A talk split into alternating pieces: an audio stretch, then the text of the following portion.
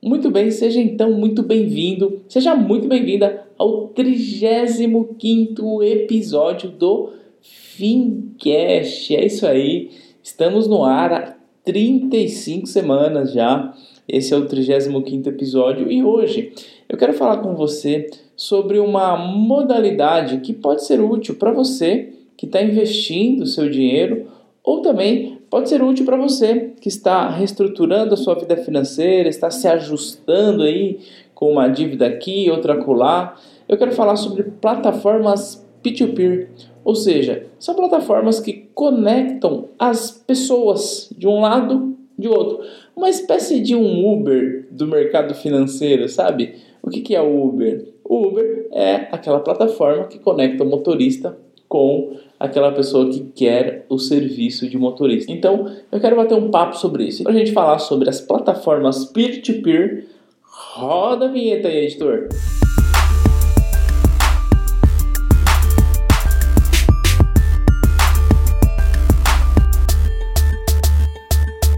Legal, é isso aí. Bom, eu não sei se você já conhece ou se você já ouviu falar, mas as fintechs estão praticamente aí dominando o mercado. Né?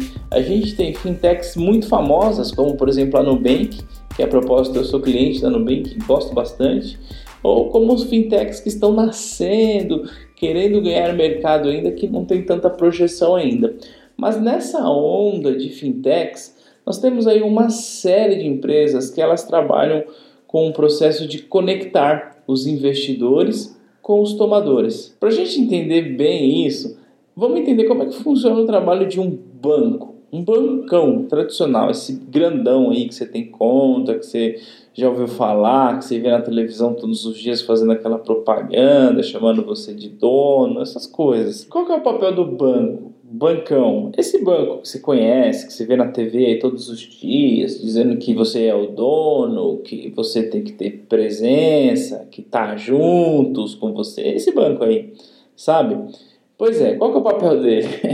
o papel dele é captar dinheiro de quem tem dinheiro sobrando, ok? E emprestar para quem tem necessidade. Basicamente, esse é o papel de um banco.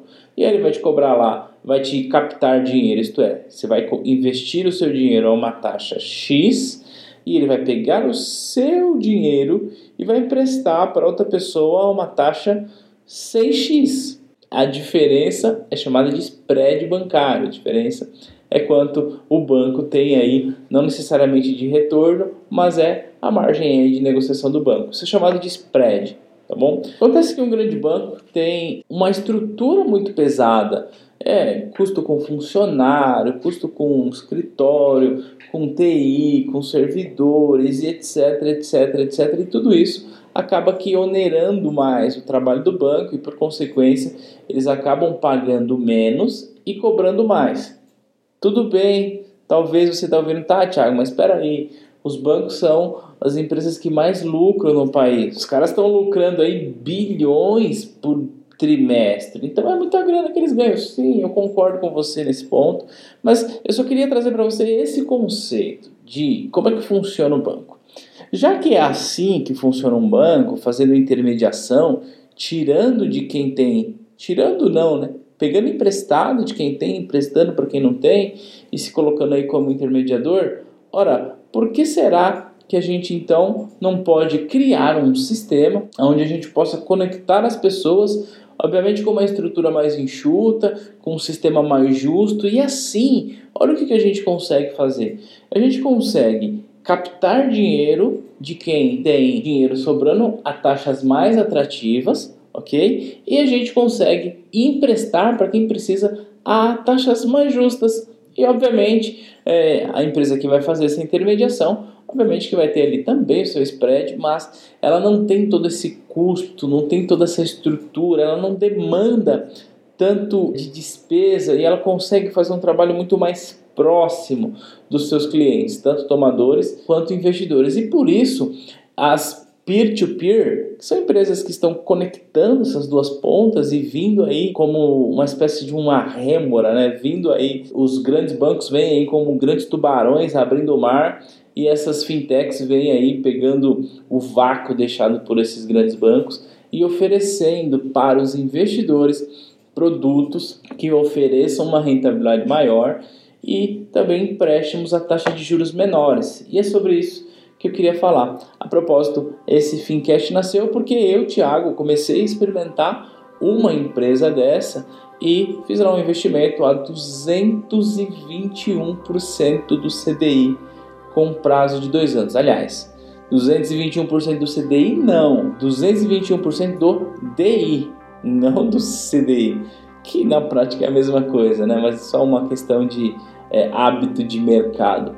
Então, assim, claro que eu quero que você entenda que quando você vai para um mercado desse, eu fico muito confortável em compartilhar isso contigo aqui no Fincash, até porque há um tempo atrás a gente compartilhou sobre Bitcoin, né? Ou seja, sobre investimentos alternativos. E eu sei que você que me ouve é uma pessoa extremamente madura e sabe o que eu estou falando aqui? Não é uma recomendação dizendo, olha, vai lá e faz isso.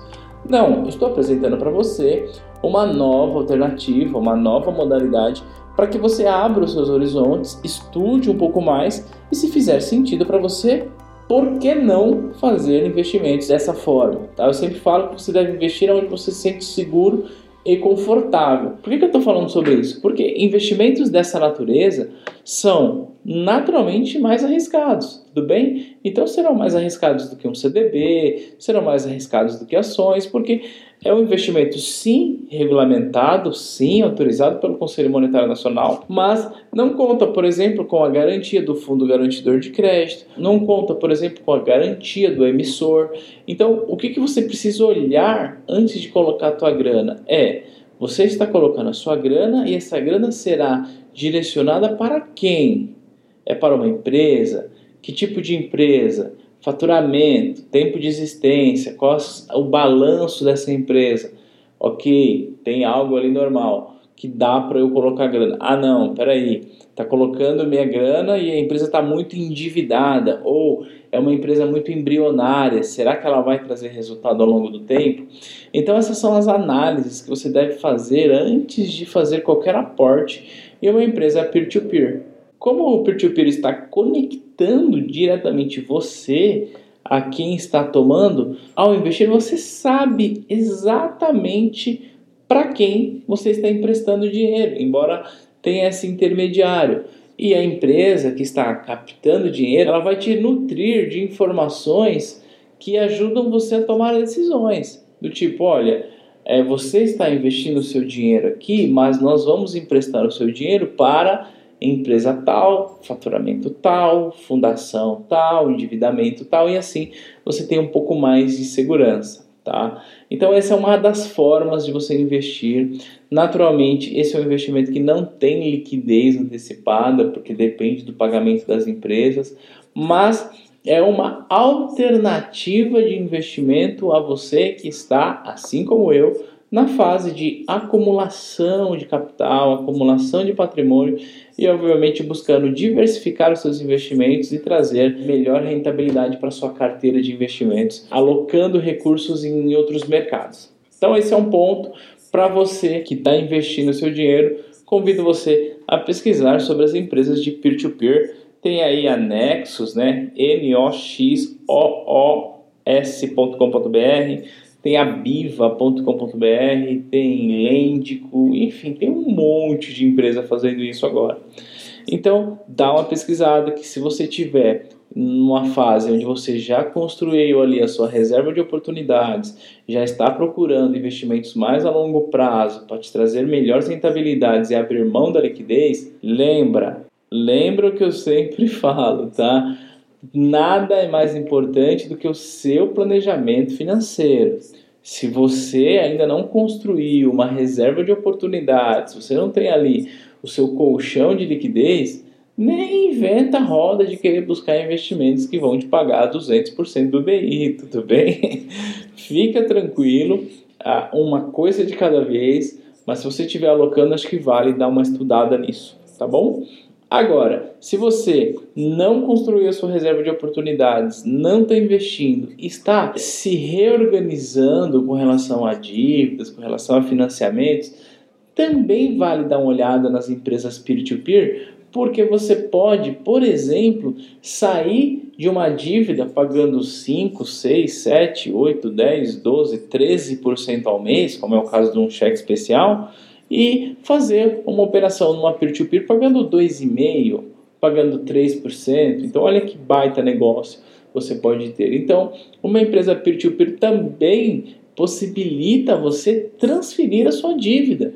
Tá? Então você vai lá, faz uma cotação nessa empresa, que a propósito fica aqui uma dica para você que está controlando as suas finanças e querendo se organizar, é, tem um aplicativo que é bem legal, é bem automatizado, chamado Guia Bolso. Tá? O Guia Bolso é muito legal, porque você quando faz as suas compras, ele já mostra ali automaticamente, você não precisa ficar anotando, ele, ele integra com a sua conta, é bem legal. E além disso, o próprio Guia Bolso consegue te dar sugestões de empresas peer-to-peer -peer onde possam oferecer linhas de crédito para você mais barato. Então, ele também é uma fintech que está conectando você a outras fintechs. Então, acho que vale usar o Guia Bolso para organizar as finanças e também para ver aí, com base no seu perfil, com base no seu CPF, qual empresa estaria disposta a emprestar para você com taxa menor.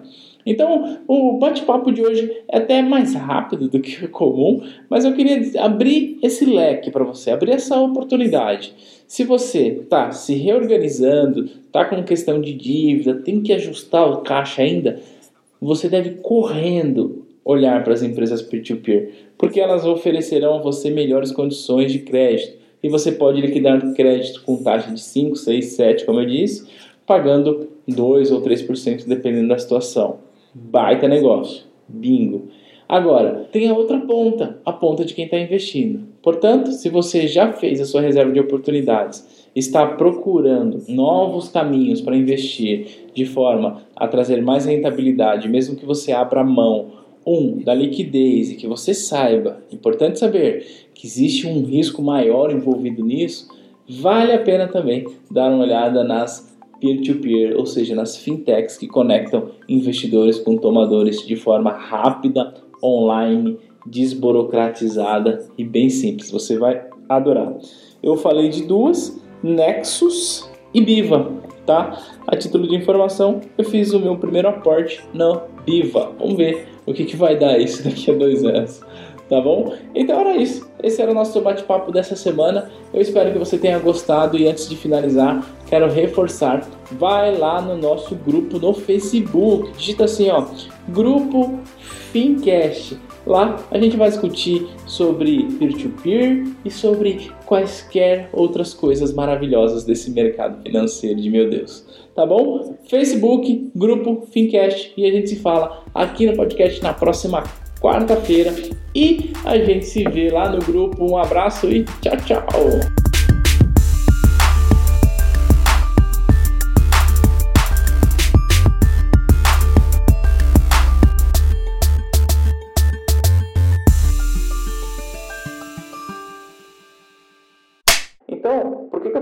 Sobre isso? Porque está passando uma moto aqui, duas horas da manhã, está passando moto